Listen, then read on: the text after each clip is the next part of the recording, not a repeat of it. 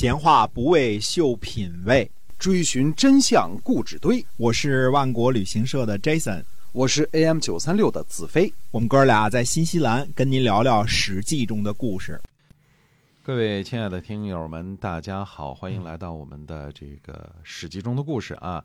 那么每天呢都会为您更新，那是由新西兰的万国旅行社的 Jason 呢在为您这个讲这个《史记》中的故事。哎，那么关于万国旅行社啊，请您记得是新西兰的，我们的这个本土的啊名牌万国旅行社。然后呢，我们这个旅行呢是是很有特色的哈。比如说这个我们的这个旅游团呢，跟全世界的旅游团都不一样，不是这个到时候吃团餐几菜几汤啊。我们嗯晚餐呢是吃当地最有名的西餐啊，是哎特别特别这个地道啊，特别的这个哎上档次，特别上档次的啊。嗯嗯对，那么好，我们接着还是讲《史记》中的故事啊。好，嗯，公元前四百七十八年呢，鲁哀公和齐平公在蒙相会，孟武伯相礼。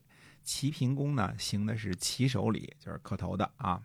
鲁哀公呢，嗯，行的是拜礼，拜也就是鞠了鞠躬，就是作了作揖啊。嗯那么齐国人就愤怒了，对吧？因为这个外交应该对等啊，我给你磕头，你也得给我磕个头啊，对吧？嗯，那么齐国人就愤怒了。孟武伯回答说呢，说寡君呐、除了天子之外，不向任何人起手。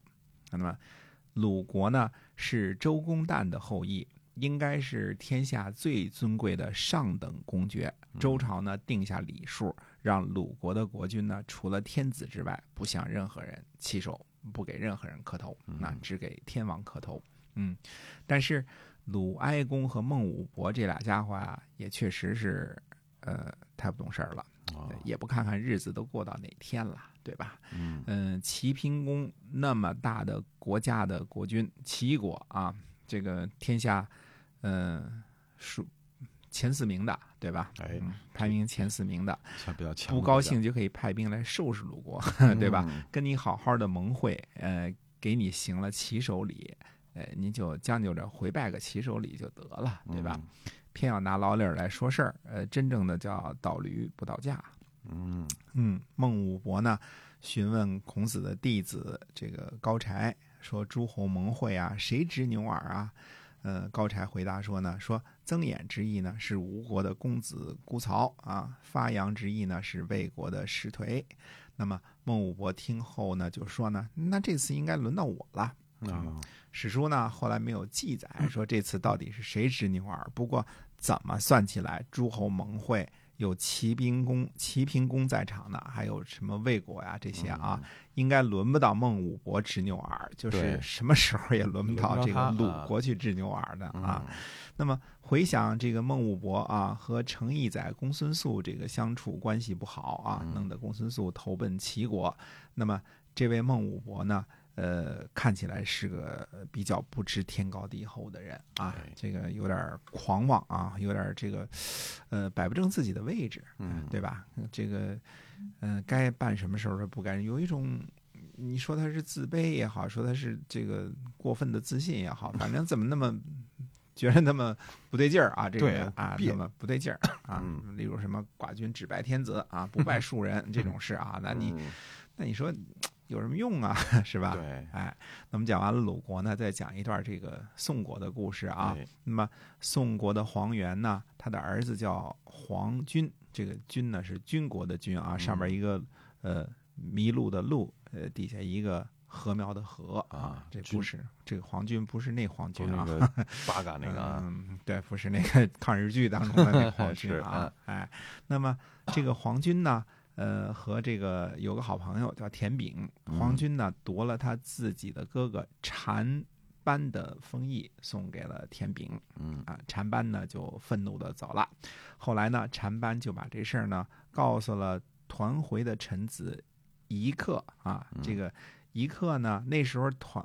团回或者叫相颓啊，这个这个环颓或者叫相颓啊，已经出逃了。嗯呃，夷克呢到宋国的时候呢，就正好到宋国的时候呢，就告诉夫人说呢，说皇军呐要接环颓回来，啊就是说这个，嗯、皇军怎么听着老是这么别扭？这这 这一下就想起抗日剧来了。啊，对，想起朱时茂跟那谁 皇军了，是吧？啊，派我来的时候啊，对啊。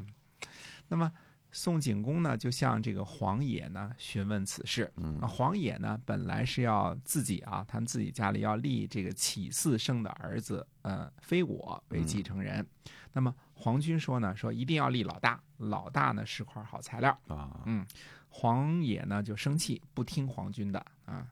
嗯，这也可以不听听黄军的，后果很也可以吗？严重很严重啊！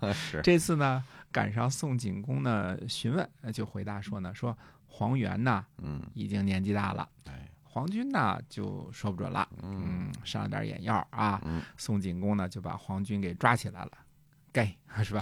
黄啊军都给抓起来啊。嗯。那么黄军呢，呃，抓起来之后呢，他爸爸黄元呢就逃去了晋国。嗯。那么宋景公呢又召唤他回来，可是，呃，黄元回来之后呢，到了公元前四百七十七年的春天，宋景公呢就杀了黄元。嗯过了一段时间呢，才发现这个黄元呢是被冤枉的，被人给下了药了，对吧？啊那就立了黄元的侄子叫黄缓，让他呢，呃，继续继承皇室的宗族。所以黄这个姓儿啊，这个就是我们说三皇五帝的皇这个姓儿，嗯在宋国呢一直是有名的公族啊。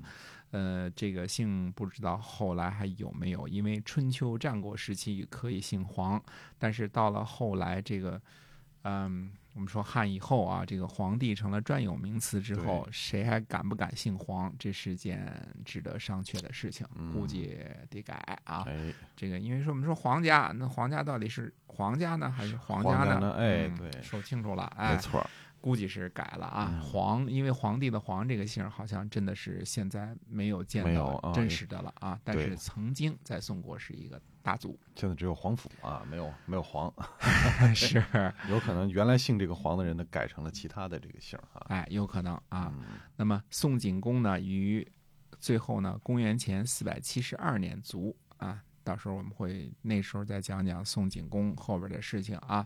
宋景公呢，在位四十八年，历经不少忧患啊。嗯最早宠信这个相颓或者叫桓颓啊，呃，惹得公子弟、公子臣拒消以叛，对吧？给宋国惹了不少的麻烦。对，那么，呃，后来呢，又把这个桓颓给轰走了，嗯呃算是把持政权比较牢固的一位君主啊，跟这个郑国还是继续了他们祖辈上的冤仇啊，嗯这个打得不亦乐乎，这个，呃，算是一个在位时间比较长的君主啊，嗯这个我们说宋景公啊，一直到公元前四百七十二年才卒，嗯嗯那我们呃把这些个诸侯的事情讲完了呢，实际上呢，呃还是要再次回到我们东南部啊，嗯看看吴越风云的最后的结局，吴越争霸的结果是到底是怎么样？哎，吴越那边还打着呢哈，打哎还打着，所以呢，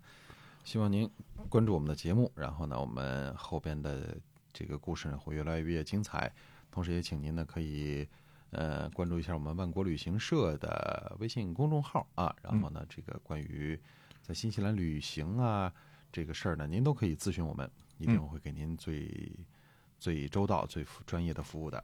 好，我们这个节目今天到这儿就说再见了，下期再会。再会。